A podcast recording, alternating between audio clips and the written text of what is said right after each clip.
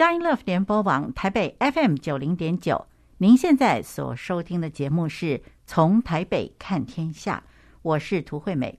我们今天邀请到节目中来的这位特别来宾呢，是肯雅内罗毕灵粮堂张伯涵牧师。那么我们非常高兴，已经听到了柏海牧师跟我们谈到，在马赛部落，神在预备哦，一个一个的都被量进来了哦，需要的人才啦，需要的物力啦，通通都预备在那里，真的是让人好感动哦。那么我们提过，可能这个马赛人会需要他们自己的母语圣经，对不对？那不知道柏涵牧师，您刚才有提到威克里夫已经做了，那么这个意思是说新旧约都有了，是吧？对，马赛圣经其实已经有了，因为威克里，其实马赛人是非洲，就是东非的原住民，所以他原本是一个主要的群体，只是因为殖民的关系，所以才渐渐被边缘化。但是宣教士很早就看见了马赛族群的需要，因为他们原本是土地的主人，然后所以就是威克里夫圣经翻译协会有翻译他们的圣经。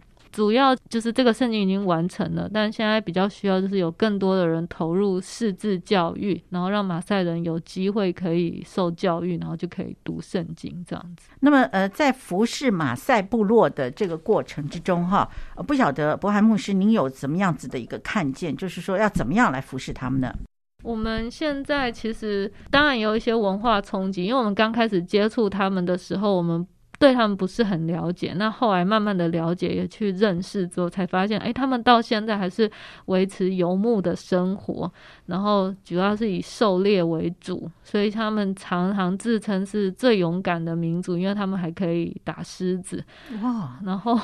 对，但也是过着一夫多妻的生活，哦，然后非常的重男轻女这样子，嗯嗯。对，然后可能外人就会觉得说。呃，我们想到非洲想到的印象的那个形象，其实就是他们，就是还是住在牛粪屋里面啊，然后没穿衣服，只用一块布围着这样子，对，然后跳很高，瘦瘦长长的追赶牛啊、狮子这样，就是马赛人的形象，对，所以呃，像他们很多人就会说，哎，他们就很懒，因为你看一群马赛人，他可能就是。躺在树下休息，然后他是说他在等他的牛羊吃完草回来这样子，然后他可能主要就是怕周遭有什么动物会攻击他的牛羊，但是如果没有，他就安心的躺在树下睡觉 这样。是对，那一夫多妻的话，就是老婆很多，孩子很多，那那些呃妇女孩子可能就是没有种子，没有办法去打猎，没有办法有生产力，那就只能就是在家生孩子养孩子，然后就会变成。大家就觉得他们就是好吃懒做，然后又一直生一堆孩子，然后这样。可是其实对他们来讲，他们觉得孩子就是上帝的祝福，所以他们就是可以生很多，对。然后，呃。大家以为非洲人就是好像很医疗条件不好啊，寿命很短，但是马赛人其实寿命还蛮长的。后来我们觉得他们可能就是太乐天，没有压力，然后 而且他们的生活方式其实还是符合，其实是符合神起初创造，就是日出而作，日落而息，太阳下山了就睡觉这样子。对。那我们比较多就是看到他们的需要是在。呃，也是疫情期间呐，因为在疫情之前，他们主要可能就是在呃，就是表演他们的生活方式，或者是很多观光客会来看他们原始的呃，他们住的地方啊，或者他们就是他们的生活方式来看，然后可能就是卖他们的一些服饰啊，然后手工东西这样子，然后或者是他们就是过着他们自己的狩猎游牧生活。但是疫情期间因为封城，所以他们就没有办法四处去。游牧嘛，那自己这块草吃完了，没有办法去别的地方吃。像动物大迁徙，就是每年那个季节，水草吃完，他们可能就会移到坦桑尼亚，就另外一个国家去吃。可是现在因为封，就是疫情，整个都封住，所以他们大部分人就是吃完自己的草，那怎么办？那就是在树下等着，等着草再长出来，这样。对，所以过程我们就会送很多物资去给他们，对，但主要是给人，因为。对，就是没有办法，那他们就会觉得说，这样他们的牛羊快饿死了，也没有牛奶啊什么，他们就自己自发性的觉得说，诶，是不是我们这我们自己的这块土地上面，如果我们也可以自己来利用，可以种出一些什么？就是牧草可以给自己的牛羊吃，那我们的牛羊就不会饿死。那甚至我们再厉害一点，我们可以种一些简单的东西给自己吃。嗯，对，那这样子我们也不会饿死，你们就不需要这么辛苦，可能一个月两个月就来给我们送一次物资，这样。嗯、对，那他们还很天真说。我们种的好一点，搞不好我们还可以给你们吃。是，对，所以我们就想说，哦，好啊，这方面其实是可以。就帮助他们，好像从游牧转型成，不管是畜牧或者是农业，会成为一个必然的趋势。嗯、对，但是我自己在这方面是没有什么概念或者是专业。嗯、那刚好感谢神，就是我先生，嗯、呃，兴旺弟兄他是做这个土地富裕的，嗯、那他就说。他观察非洲的土地，去量它酸碱值啊，或者是一些什么矿物质元素。他说，其实非洲土地原先是很丰富的，对，它是有不管是红土或黑土层都是很好，只是后来因为殖民的关系，或者是人没有好好的去管理它，所以导致它就是。酸碱化了很严重，然后呃就变成说，如果我们能够帮助这块土地，然后回到起初上帝的心意，就是按神该休耕的时候就休耕，然后地要守安息年，然后不要就是一直用一些合成的化肥的东西，而是让天然的，就是可能就是牛粪啊，然后这种自然的东西。然后其实是可以，就是让这块土地恢复成上帝起初创造的那个样式，甚至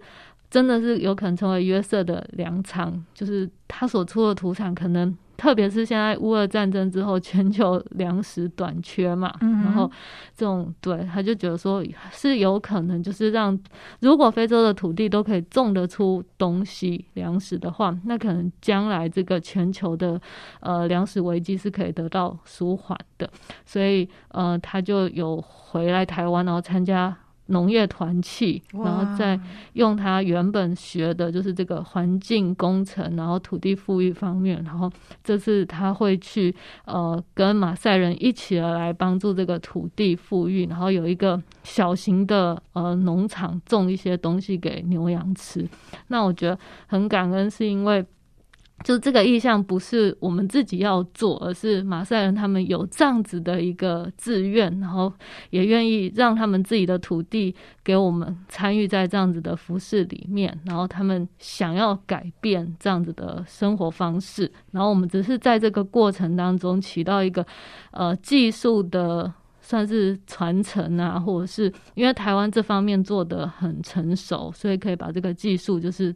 带给他们，然后互相一起见证神怎么样的带领他们，在这个过程当中来转型，这样。哇，真的是太棒了！所以我们就听到说，兴旺师长呢，竟然是这方面的专家。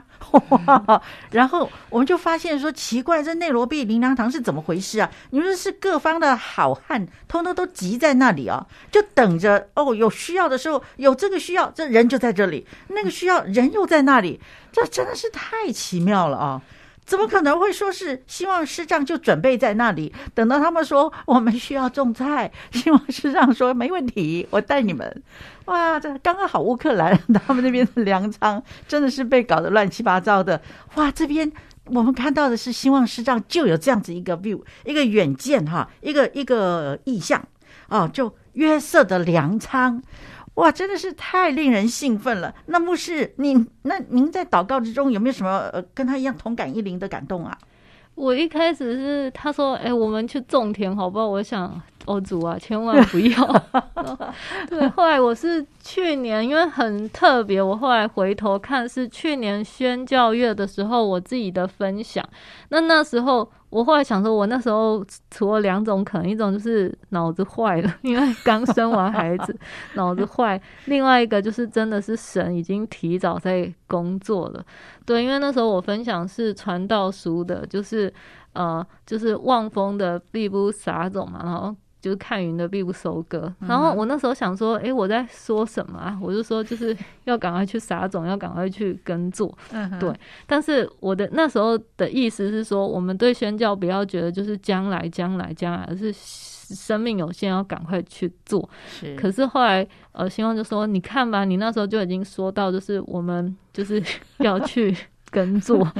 对。那他自己也是，因为他觉得他所有填的志愿，他读大学的时候所有填的志愿都是想要念电脑城市相关的，他觉得那是将来的一个趋势，他很想念。可是填只有最后几个志愿，然后是填这个环境工程啊、土地啊这方面的，因为他家是农民，就是 对他爸妈就是老一辈是农民，所以他爸妈就是说。我们这么努力的工作，让你去上学，就是让你以后可以不要再种田。因为小时候都是他们家都在种，然后没想到他前面几个志愿全部都没有被录取，然后就录取了这个，就是他最不想的这个土地这个环境工程。然后，所以他觉得他在念大学的时候，他都觉得他不知道为什么要念这个。然后，甚至后来工作，他是去修路的，都是在弄那个土地，他就觉得。他的专业是研究那个泥土，对，可是却没有真正的在发挥他的专业，而是就是去修路，修路好像是破坏那个泥土层，他就一直有矛盾。嗯、那信主后，他就会觉得说：神啊，你不是说所学每个专业都会用得上，嗯、那怎么好像他所学的跟工作反而是冲突的？嗯、那神就反而透过这个马赛事工，给他一个。好像整合在一起，他觉得不管他童年时期的种田，或者是念这个科系，哦，原来是为了服侍这一群人在做预备。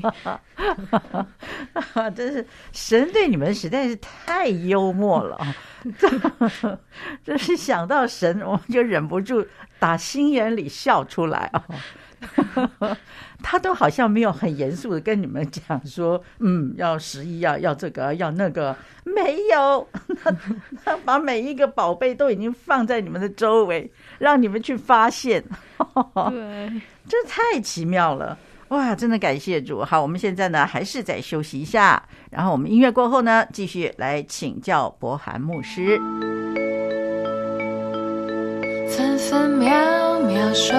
护城市心灵，佳音广播电台 FM 九零点九，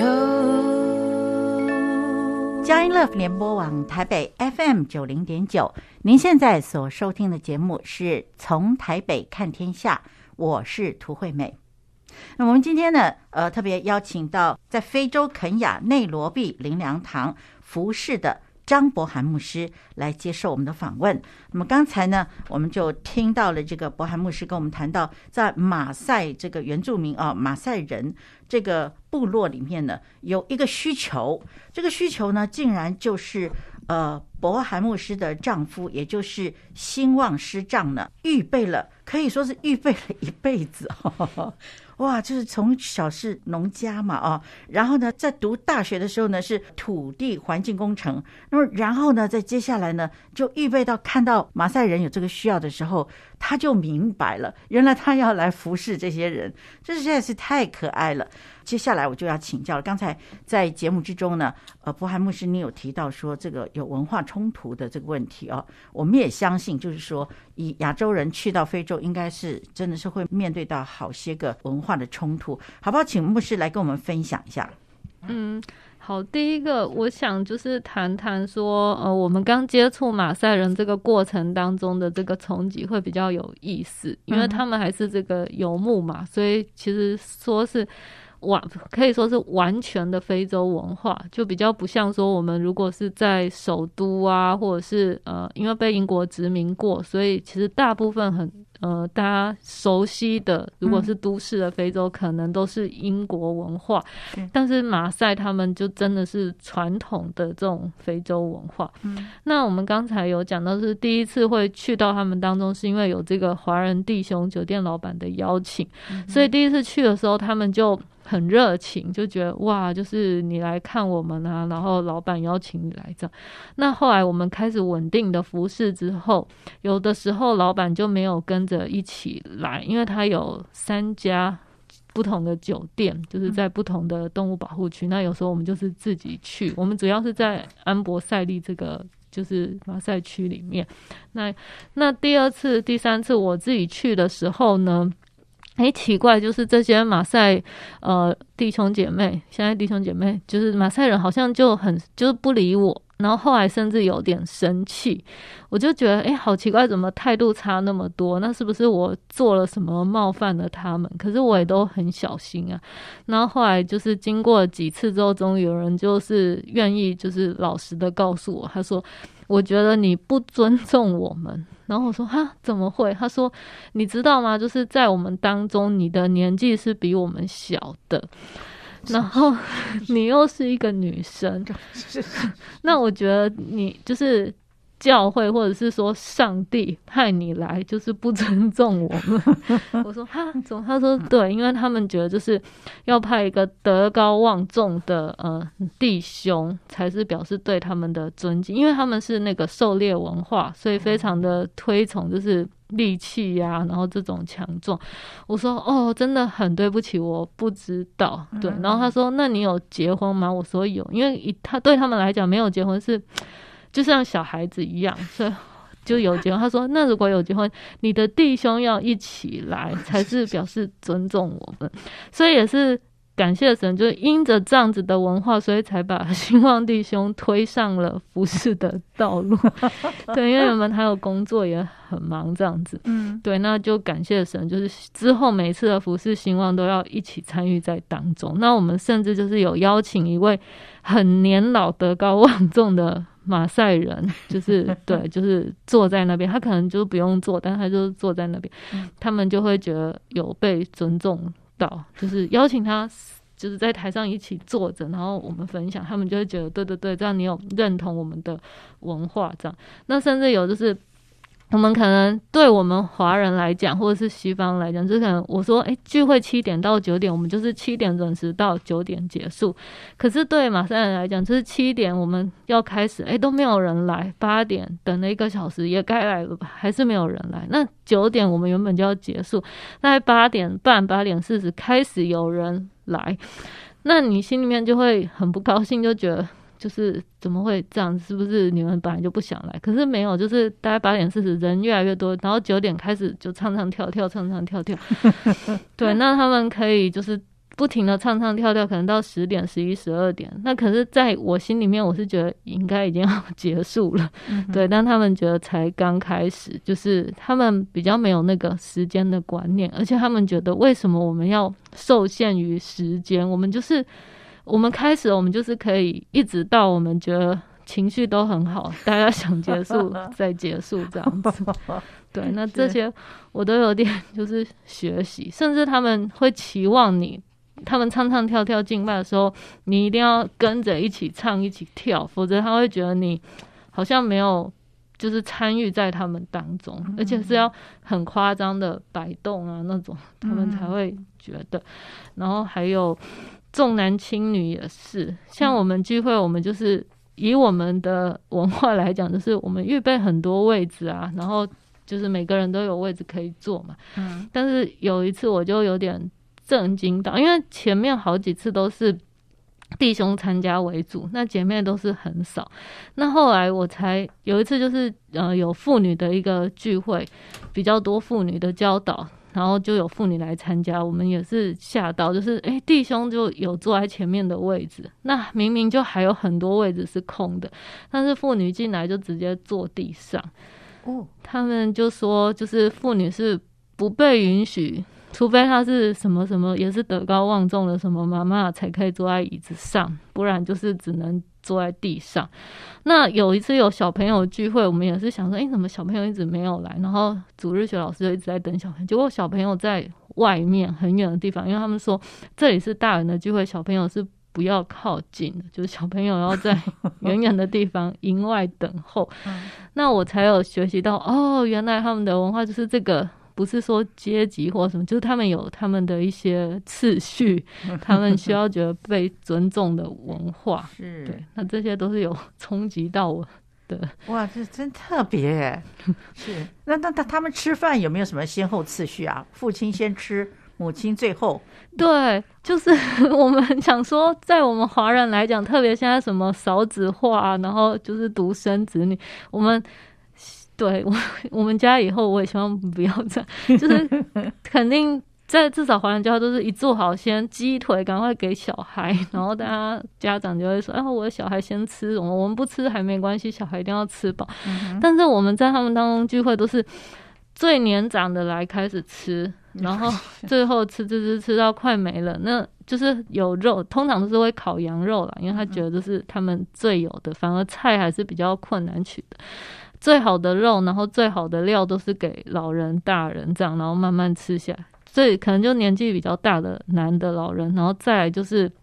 年年轻力壮的男丁，因为他要去打猎，他是主要的经济来源。然后最后吃妇女，然后最后吃吃吃才吃到小孩。而小孩甚至很可怜，就很想吃肉，可是只剩下那个，就一点点那个碎渣。对，但他们觉得小孩现在没干嘛，不需要吃那么好。对，就我们也是有点震撼到。是。他们也不会先留下一份给小孩子，等到最后吃。不会，就是就是这样子按着次序吃下来。哦，哇，这真是太特别了。那啊，那另外还有就是，他们好可惜哦，明明就是有圣经都没有去读啊。主要是这个教育资源分配的比较不平均，然后所以他们能够去受教，他们都住在比较旷野啊，或者是。这种地方没有办法像去城里上学啊，或那再加上他们如果是以狩猎为生，以物易物，就是其实比较没有办法，就是说，然后去花钱，可能要卖掉自己的牲畜，然后让小孩去上学要缴学费，他们就会觉得这样，那我怎么活下去？所以就觉得，哎，反正我就牧羊，我就这样游牧，那我小孩也是有羊有可以继续牧就好了，然后就比较少去。受教育，那就更难，就是 翻转。那甚至很多没有办法，就是活下去，他们就去城里找工作，那又不识字，所以大部分能做，几乎啦，在城里你找到保安都是马赛人，因为他们能打狮子嘛，那肯定就是保护你是没有问题的。嗯嗯嗯。哇，这按照他们的特性，他们的工作也是有限的啊，这真的是蛮可惜的。那么呃。马赛人对于国家法律等等，他们会遵守吗？嗯、呃，像有一阵子，就是有一段影片还蛮流行的，就是封城的时候嘛，就是有规警察在路边就规定说，呃，就是大家不能跨跨县市的移动，但一群马赛人就拿着他们马赛棍，就是赶牛羊的那个，跟警察起了冲突，因为他觉得。哎，我们就是所有的土地都是上帝的啊，所有的土地都是我们的牛羊可以去吃草，为什么你现在不让我们去了呢？然后就有这样子的，所以他们像还是允许他们可以带着他们的武器上城市，其实一般人是不允许，可是他们还是可以带着他们的武器，或者是随时高速公路上就是有马赛人带着一批一群牛、一群羊经过这样子。那因为现在的政府对马赛人是比较。保护或者是比较尊重啦，因为毕竟就是他们也承认说，其实整个非就是东非土地的主人一开始是马赛人，只是后来他们被英国殖民才把他们这样子就是边缘化，所以就会有有算是弥补他们的心态。所以即便很多马赛人他们没有遵守法律，他们也会睁一只眼闭一只眼，然后。马赛人自己也觉得说，我们就是最英勇的，没有人拿我们有办法这样子。是是是，好，那么我们在这里呢休息一下，听一段音乐，接着再跟柏涵牧师聊聊。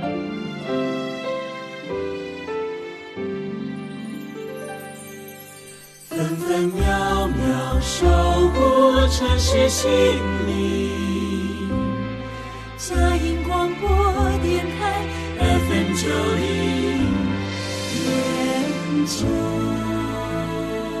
佳音乐联播网台北 FM 九零点九，您现在所收听的节目是从台北看天下，我是涂惠美。那我们今天邀请到节目中这位特别来宾呢，是肯亚内罗毕灵粮堂的牧者啊，张柏涵牧师。那么最近呢，返国述职。那么在快要离开台湾的过程中呢，我们邀请他来跟我们分享，呃，这些年间在呃肯雅的宣教、肯雅的服事。那么接下来呢，想要请教呃柏涵牧师的，就是说。呃，我们知道您呃现在有一个很可爱的孩子啊，那么请问您呃孩子在渐渐的要在宣教地长大了，那么想请问您呃在宣教地生长的小朋友，或者带着孩子在宣教地长大，您会不会想到说他们会需要什么样子的教育，在品格发展的过程中需要有什么样的训练？您有没有什么看法？这个其实我是在。生出他之前比较焦虑，因为我觉得哇，就是怎么办？我呃，我感就是好像那个刚当父母的那一种焦虑，然后就会觉得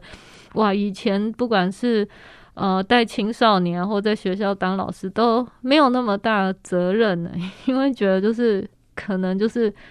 呃这个孩子他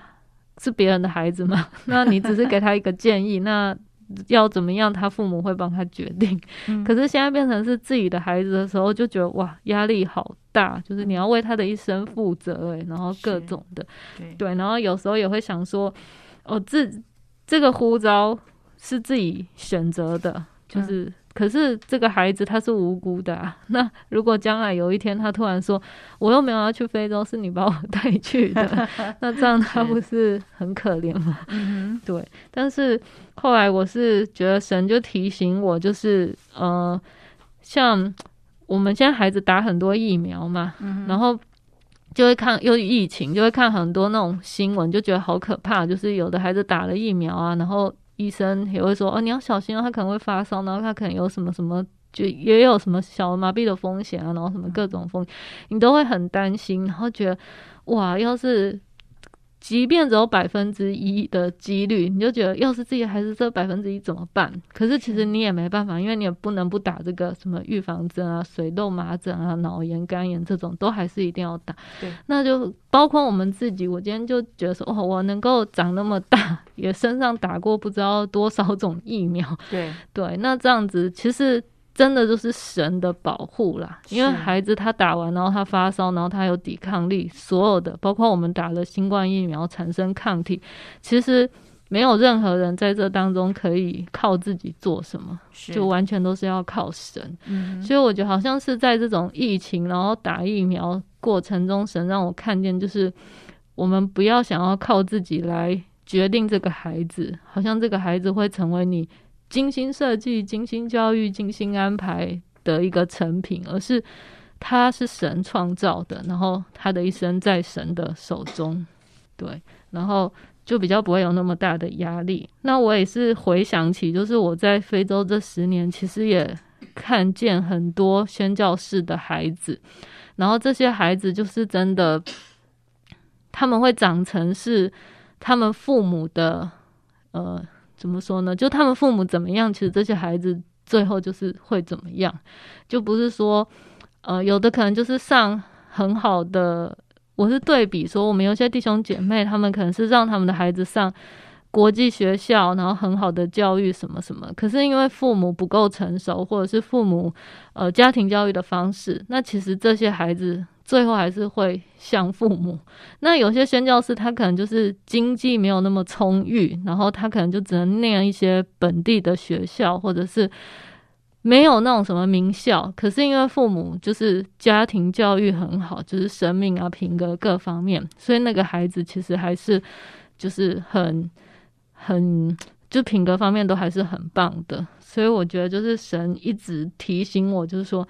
你们自己怎么样子，你们的孩子就会怎么样。然后重点，我们只是一个陪伴者跟引导者。那这个孩子是神的，就是神才是他的主人，我们不是他的主人。那特别是我之前就是跟我先生，就是希望弟兄有一点争冲突，因为我觉得，哎，他觉得就是只要学国语，就是普通话就好了，因为这是。将来主要的语言 中文，学中文。那我就说，可是不行啊，因为就是我们要学的台语啊，因为有这么就是他要跟他就是我爸妈，然后什么台湾人沟通啊，他而且就是就是他会台语的话，大家就会觉得很亲切啊，然后觉得是认同嘛。对，然后但是英文又变成一定要，因为将来也是要学。然后斯瓦西利语他可能也要学，如果要在当地生活。那再加上如果我们服侍马赛人，他也要学马赛语，那对他来说就太沉重了。对，后来我们就说，为什么我们要自己帮孩子就是想那么多？搞不好就是他在那个环境，然后他自己就会了。那如果他真的不想学台语，你也不能逼他。嗯，对，对，所以就是交给。神是，哇，这真的是太好了。就是呃，虽然想到了这件事情，也知道说实际上会有一些问题是需要去调整的，但是神就是提醒你说，你不要想靠自己来决定哦。那真的是神如果这样提醒你的话，意思就是说他会负着孩子一生的责任。对，那这是这实在是一个比这个保险，比这个所有任何一个人的承诺。都要来得有力，而且更宝贵的啊！所以我真的是非常的感谢啊！我们真的是能够看得到，呃呃，这个呃神这样子来带领柏涵牧师啊，真的是让我们非常的感动哎！我真的是看到柏涵牧师，您在这一千多天里面啊，可以说是什么事情都是好像已经先预备好了，然后事情发生了以后就，就马上立刻会有一个应应的方法。因应的人才哦，就在那里让你看到了哦。特别是讲到这个关于非洲的这个土地富裕的这件事情，真的是让我真的非常的感动。谁会想到会有这个需求呢？那谁又会想到说，呃，牧师您当初呃遇到了失障的时候啊，你是不是考虑到说你是不是一个土地富裕的呃这个人才呀？这不太可能的哦。但是怎么会？就是这样子会被需要，然后呢，就真的会成为啊师长的他的一个意向，真是太奇妙了。所以我真的是知道说，呃，柏涵牧师，您在这个非洲的这个这一个旅程啊，这不管是多少年，或许是一辈子，我们不知道。但是呢，我们真知道说，你都在神的手中，哎，阿门，感谢主。那么这次回到台湾来的时候，您有没有感觉到说？呃，这个呃牧者们呐、啊，呃，在祷告之中啊，或者是在跟你分享之中啊，或者是在信息里面给你最强的呃最感动的一句话，呃，就从神啊、呃、从神来的一句话，你要不要跟我们分享一下？我觉得很感动，是像因为训政牧师等于说是我从小一直呃就信主之后一直跟随着他这样子，然后以前我是很惧怕他，因为他。之前都是那种就是门训啊，然后就是会教导比较强，就是哎，你这个做错了，应该怎样怎样怎样。但是这一次他比较多都是他觉得我们已经长大了，然后特别是已经当了父母了，他就不管我说什么，他就我说，可是你这么支持我，我好怕我会失败，或者是我好怕我做错事什么的。他就说他觉得他不怕我们失败，反而怕我们太成功，因为他觉得就是太成功之后就。可能不会跟随神啊，或者是后面会有很多后续的，我们还没有办法，生命还没有办法去承载的。可是他觉得就是不要害怕失败，因为这里永远是你的家。然后孩子本来就是会失败的，那他以不管是哥哥或者是爸爸的角色来说，就是会全力的支持我们。然后即便我们做错，即便我们软弱跌倒，他就是永远会支持我们，然后就是接纳我们。然后我觉得这给我一个。就是很大的那种，因为我好像以前就是在一种呃，因为我单亲家庭嘛，然后我会觉得就是我要需要表现，然后事情都会做得好，大家才会爱你啊这种态度。但是我觉得在教会就有被修复，然后特别是他这样的一个鼓励跟话语，就让我觉得说，哇，就是神的家是不一样的。然后有就是特别我先生也有觉得，因为他的那个教育背景跟。就是神天国文化很不一样，然后他就觉得说，哇，你的牧者，我们的教会真的是这么的爱我们，这么的成全我们，这样子。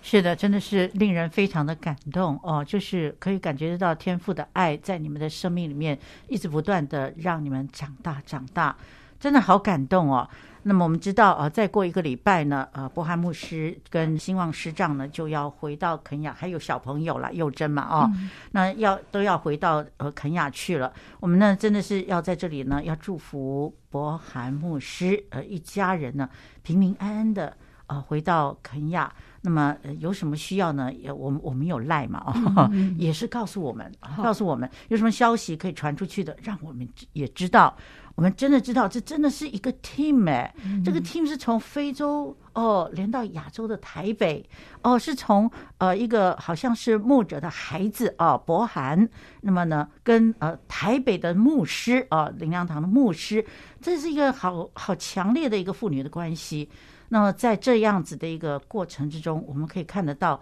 神他的教会真的只有一个。那么，真的感谢主哦！我们真的是看到这你们这样子出去开枝散叶啊，牧者的爱真的是很重要，嗯，代表神的爱。那柏涵牧师，我们今天非常感谢您来接受我们的访问啊！在访问之前，好大的雨哦，柏涵牧师的裤管都湿了。那么今天非常感谢柏涵牧师来接受我们的访问，谢谢您，谢谢，谢谢，谢谢牧师。听完了张柏涵牧师的专访之后呢，我们的节目也接近尾声了。那么涂惠美要在这里祝福每一位听众朋友，在这个星期里面，每一天都要享受在神所赐的平安与喜乐之中。我们下一个星期天，也就是八月二十一日，让我们在下午四点零五分，透过从台北看天下节目来一起关心神国度的事。拜拜。